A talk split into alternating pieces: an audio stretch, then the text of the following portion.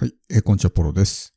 今日はですね、たった一人のリスナーを大切にしろという話をしていきます。まあ、このポッドキャストね、配信を始めると、特に序盤ですね、もう1ヶ月とか2ヶ月、まあ人によってね、それ以上、こうずっとね、再生回数が伸びないという時期をね、経験すると思うんです。もうそれこそね、一桁とか、もう再生回数ゼロとかのね、エピソードもあったりとか、もちろん僕もですね、メインチャンネルを立ち上げた当初はですね、そういう状態が結構続いていて、まあ再生回数全然伸びなかったんですよね。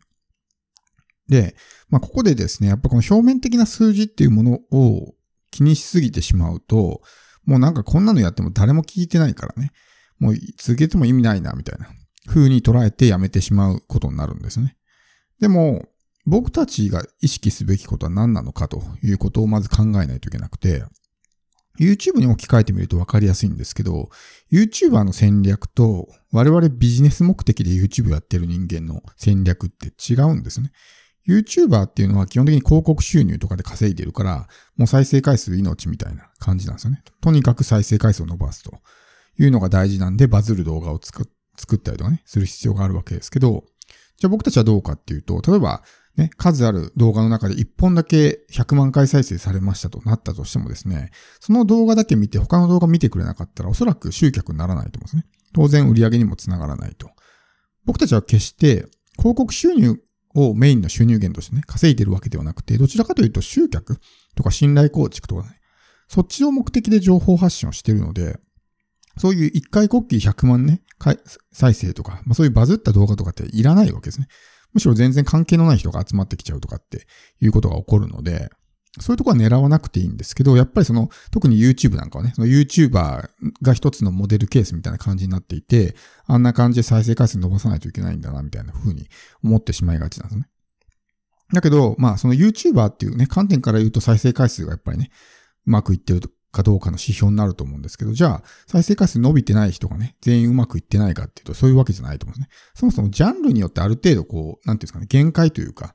まあ、えー、大体の母数が決まってしまうわけですね。やっぱりエンタメ系の方がね、こう、多くの人に受け入れられやすいからエンタメ系の方が再生回数は伸びるし、YouTube とかあったらペット動画とかね、あとはなんか赤ちゃんの動画とか、そういったのはすごく受けがいいから伸びるわけですけど、ビジネスなんかね、もう全人口の中でビジネスに興味のある人たちなんて本当もう多分5%もいないぐらいなんで、動画待ってもビジネスの動画だけでね、まあ自分に知名度があれば別ですけど、そうじゃない場合はね、やっぱりまあ伸びても本当数千回、数万回ぐらいがね、限度だと思うんですよ。何百万回とかってね、行くっていうのは基本的にはないので。なので、その再生回数が命ではないと、ね、えー、いうことですね。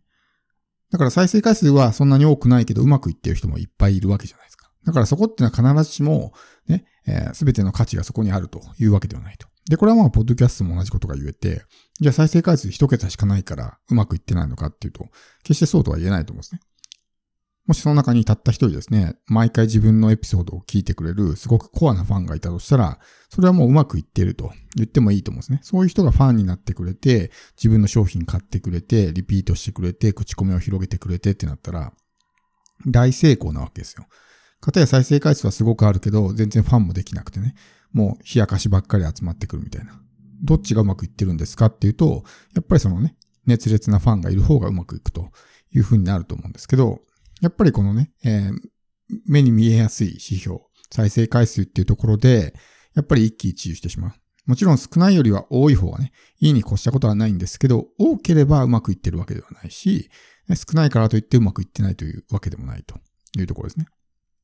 ここをまずしっかりと理解しておかないと、自分の目指すべきところはどこなのかというところですね。まあ、我々はインフルエンサーではないので、やっぱりね、伸ばそうと思っても難しいわけですよ。無名の一般人がバーっとね、すごく、何か例えばテレビに出るとかね、まあそういうようなことが起こればバーンと伸びるかもしれないけど、基本的にそういうね、コツコツとやっていっていきなりドカーンということはまずないので。ってなると、まずはそれよりもですね、とにかく、まあ信頼を作っていくというところをですね、意識して発信していく。で、たった一人のリスナーですね、を大切にするということですね。だからその人はひょっとしたら、あなたの発信を楽しみに待ってるかもしれないわけですよ。次の放送いつかなみたいな感じで楽しみに待ってるのに、なんか再生回数伸びないからもういいやって言ってやめちゃったら、まあそういうリスナーを一人ね、まあ裏切るって言ったら言葉悪いですけど、そういう人たちをね、まあがっかりさせてしまうことになるわけですよね。だからその人をとにかく喜ばせるみたいな意識で発信をし続ける。他の人が見向きもしてくれなくても、たった一人聞いてくれたらね、それだけで十分すごいことなわけですよ。これまあ、インターネットだからね、なかなか相手の顔が見えないんで、なんかそういう、まあ感じづらい部分はあると思うんですけど、例えば、じゃあ自分の再生回数が5回だったとしますよね。でも、例えば道端でね、自分が何か演説をしていて、5人の人が立ち止まってね、毎回聞いてくれるとしたら、すごいと思いませんか？たった5人であってもね。自分の話を毎回聞きに来てくれるんですよ。だからそれって十分すごいことだと思うんですよ。それが本当10人とか20人とかいたらね、もっとすごいと思うんですけど。やっぱそういうところの、なんていうんですかね、一人の人間として考えるというか、数字の位置とかね、っていう、その数字だけ見ちゃうと、なんかその、アクセスの持つ重みみたいなものがわからないわけですけど、アクセスっていうのはすべてね、同じ価値を持つわけじゃないですね。同じ1アクセスでもたまたま見に来て、たった10秒で離脱する1アクセスもあればですね、毎回毎回見てくれる1アクセスもあるわけですね。だからアクセスの価値ってイコールじゃないんですよ。だからそれって表面的なそういう数値だけでは測ることができなくて、やっぱりね、目に見えないところ、信頼とかっては目に見えないですけど、そういう目に見えないものの方が本質的でさらに重要だったりするので、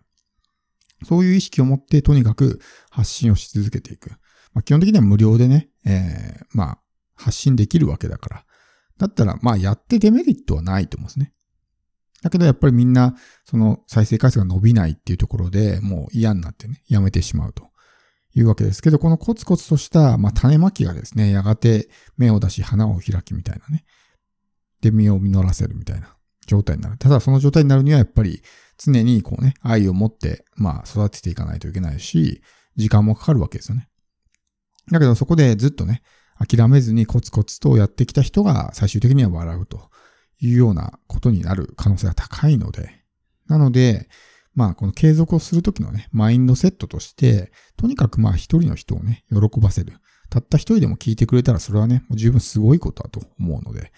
なので、なんでたったね、1アクセスかよみたいな感じで考えるんじゃなくて、まあ、それに対してありがたいなとか、もっとどうやったらね、喜んでもらえるのかなみたいな風に考えて発信をしていくと、自然とその人数がね、2人、3人、4人と増えていくので、まあまあ、このあたりのね、心がけというか、マインドセットですね。まあ、僕はよく言うんですけど、淡々と発信しなさいと言うんですよね。あんまりその、結果に対して一喜一憂しないと。毎回そのアクセスがうわ増えた減ったみたいな感じでね、一喜一憂してると、やっぱり継続するのが難しくなるんで、まあ日々のルーティンとしてね、自分はこれがまあ仕事だから、まあ発信するみたいな感じですよね。でやっていくと、もうそういうね、アクセス数にこう心を振り回されることがなくなっていくので、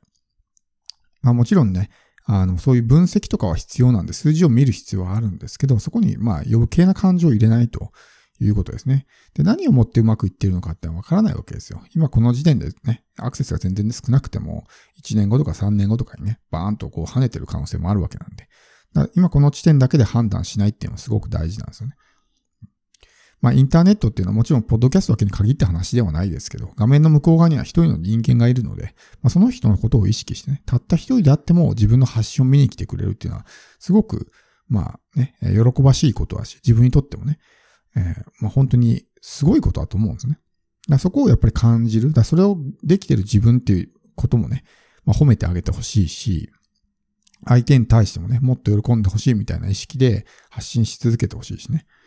なので、えー、そういう、まあ、マインドセットやっていくと、自然と相手のことを考えるようになって、まあ、どういう発信をしたら喜んでくれるかなとかっていう感じで、まあ、相手のことをね、考えれるようになってくるんで、やっぱりこのね、えー、稼ぎたいとかお金儲けたいとかっていう視点ばっかりで考えてしまうとね、こんなのやっててもしょうがないとかってなるわけですけど、それでもったいないことするわけですよね。そのまま愛を持って育てていれば、後ですごくね、えー、身をいっぱい実らせたかもしれないものをですね、自らさっさとね、見切りをつけて捨ててしまうっていうのは非常にもったいないと。まあこういうのは全部資産になりますからね、コンテンツっていうのは。だからそこで諦めずに、とにかくコツコツコツコツと、まあ、信頼構築をしていくというのがすごく大事なので、一人のね、まあ熱狂的なファンを意識して、まあその人のために、まあ発信し続ける。ということを心がけていくと、まあ再生回数にね、まあ振り回されることなく発信を継続できるんじゃないかなと思います。